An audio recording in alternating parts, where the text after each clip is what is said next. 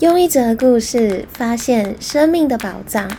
欢迎收听《胖胖挖宝藏》。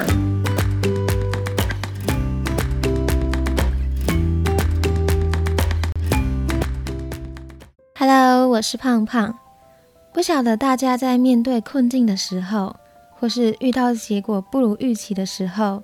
你会用什么样的心态去面对眼前这个事实呢？我觉得我是一个很幸运的人。因为我在一个很正向乐观的家庭长大，从小不管遇见什么问题，或者是努力过后的结果不是自己最想要的，但我的爸妈都会给我很正向的想法，去相信这就是上天最好的安排，而也因此形塑了我很正向乐观的个性。但我觉得宇宙的安排也很神奇，因为我在人生很多的阶段，我都没有获得自己最想要的结果。但我却在转换不同的念头之下，臣服当下状态之后，在未来迎接了更好的礼物。而我也在每一次的经验当中，深刻的相信一件事情：所有的失落都是上天最好的安排。所以我今天想要用自己的生命经验和大家分享，我在经历每个挫折，如何臣服于当下，迎接宇宙给我更好礼物的三个心法。我觉得人生的旅程非常的奇妙。我国中考高中的时候，我没有考上第一志愿张女。后来我去了张商，那因为张商的社团风气非常的兴盛，所以我高二的时候就开始玩社团，担任康复社的干部。也因为玩社团，所以让我从一个非常内向、不敢讲话的女生，变成可以在台上主持表演和带活动，也累积很多办活动的经验。而这些经验也成为我未来上大学当志工，或者是出社会工作之后很重要的能力，也是成就我今天开始制作节目的那个开始。大学的时候，一样没有考上我的第一志愿。后来我去了暨大社工，但在暨大我遇见一群感情很好、人非常好的同学，他们成为我未来出社会很重要的支持系统。而且大学完系学会，参加志工社团。在担任国际志工的过程，也让我找到了来到这个世界上的使命。我希望可以把阳光带到每个角落，而这样的使命也陪伴我到现在，一直不离初衷的去创造自己的人生价值。那最重要的是，我在大三下学习的时候，因为老师在上课的时候对于现在社福政策的一个感慨，所以也触动我想要到中央单位制定政策那个动力，最后找到自己未来毕业后工作的方向。后来我大学一毕业，很顺利的考上国考，但我一样没有分发到我的第一志愿，去我最想要去的中央单位制定政策。我后来分发到了台北市政府，但因为在北市府负责研考还有幕僚的角色，所以我有很多的机会可以接触到不同科室的长官和同仁，也因此结交很多在公务单位的好朋友。而这些人呢，也在我未来工作上成为很棒的社会资本。后来我在北市府待了三年多，我觉得我自己已经学的差不多了，又刚好待满三年四个月，所以我就去面试我最想去的中央单位。我很顺利的面试上了，但因为那时候科室的人力流动非常的大，所以长官不愿意让我调单位，他承诺一年后才会让我调走。当下我其实真的非常非常的难过，因为我不知道一年后还会不会有中央单位的缺。或是有缺也不一定是自己喜欢的业务，再来就是有缺我也不一定可以顺利的面试上，所以我那时候就非常非常努力的从最基层的主管到最上面的长官，一一的拜托，希望他们可以同意让我调单位。但后来努力了一个月之后，我还是没有成功。但最后我选择相信这是上天最好的安排。我记得那时候我写下一则笔记，我告诉自己。那些摸不着路的事，时间会是最好的解答。后来我开始在留下来日子思考，我可以怎么样学到更多的东西，因为我希望不要浪费留下来的这一年。虽然在慢慢等待下一个中央单位的机会，我还是很努力的去学习很多新的事情，承办新的业务。后来我在三个月之后接到了中央长官的电话，他们告诉我说有争取到一个缺，希望可以去投看看。后来我很顺利的在隔年一月调到原本一年前面试上的这个单位，而且留在北市府的这一年，我还写了一个在政府采购网上面找不到的全新的行销标案，然后接了科批的金石管理专案，把社会局的预算全部搞懂之外，也因为要做预算，所以在三个月内，我把我最不会的 Excel 全部学会。所以这一年的等待并没有白费，我还收到了上天给我最好的礼物，去有我最想要去的地方。后来我到了中央单位，但负责的业务和我一年前想要的业务并不一样。但我接了早疗的业务，成为全国早疗政策唯一的承办人。那时候也很幸运的遇到全国早疗政策的一个转折期，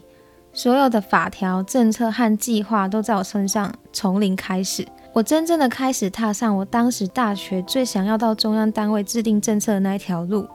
虽然每天都过得非常忙碌，但我每天都过得非常开心。也因为对早疗政策很不了解，而且在中央单位看见了自己能力的不足，所以也触动我想要去报考研究所的动机。也因为早疗而找到自己想要研究的主题。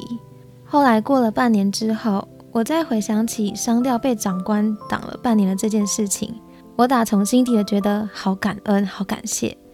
还有那个时候我被挡了一年，我才有机会在一年后负责全国早疗的政策，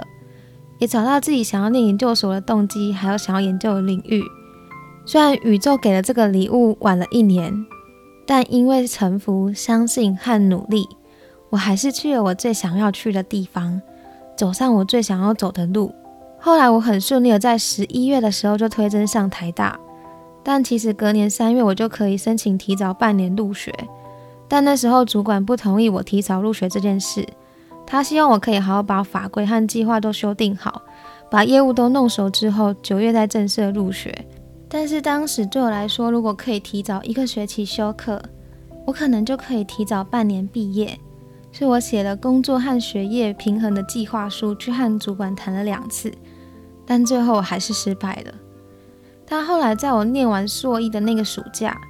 我回想起自己一年前被长官阻挡提早入学这件事情，我突然发现这是宇宙最好的安排。因为如果我当时提早入学，但当时我还没有写完新的政策，也还没有修完计划，我一入学就马上要修研究法，定自己的论文主题。即便我提早半年入学，可能也因为一直换题目而不断的重来。但因为延后半年入学之后，刚好我的法规修完，新的政策也刚颁布，我入学后就很快的找到自己研究的主题，而那个主题刚好和我在延后入学那半年写的计划有关，所以我在上研究法、定定题目还有撰写论文的过程也相当的顺利。而在经历这一切的事情之后，我又再一次的相信，所有的失落和不如预期，都是当下宇宙最好的安排。那在经历这么多的挫折经验当中，我也开始学会了如何臣服于当下，相信努力过后的一切都是上天最好的安排。所以我想要借由今天这么多故事的分享，和大家来分享自己如何臣服，而在未来接受宇宙给我更好礼物的三个心法。那第一个心法就是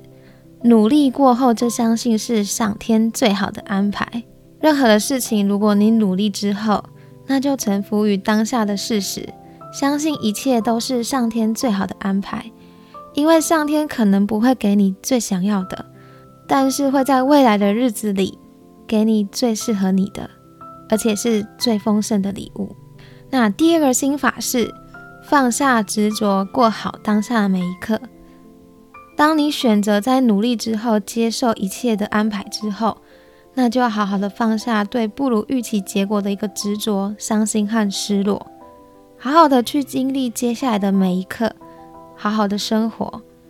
最后学习感谢这一段经验，平静的去接受它，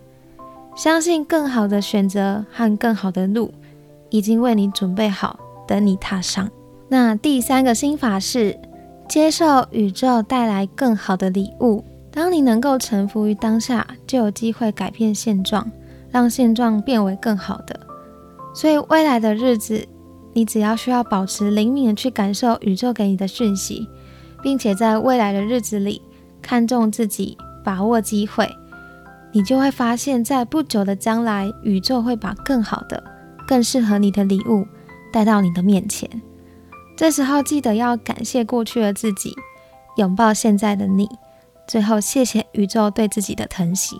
广告一下，胖胖挖宝藏有 IG 哦。如果你想要看文字版本的朋友，可以到 IG 搜寻“胖胖挖宝藏”，账号是 P O N C A S T 点 C O。也欢迎大家追踪、留言和分享，让更多人可以听见这个节目。好啦，那今天分享非常非常多自己的生命经验。希望这样的分享可以带给你收获，但心法是宝藏，实践才是打开它的钥匙。臣服从来都不是一种放弃，而是更积极的面对困难，温柔而坚定的前进。希望我们都能够在挫折和困境当中，用最不费力的方式和老天借力量，最后收到宇宙更好的礼物。最后帮大家重点复习。那今天分享如何臣服的三个方法，第一个是努力过后就相信是上天最好的安排。那第二是放下执着，过好当下的每一刻。第三是最后就接受宇宙带来更好的礼物。如果你喜欢今天的分享，欢迎帮我到 Apple Podcast 留下五颗星，让这个节目可以帮助到更多的人。最后，我想要告诉你。虽然改变的路途遥远，但希望我们都不要忘记自己为什么出发。祝福我们都能在行动的路上发现自己生命的宝藏。我们下集见喽，拜拜。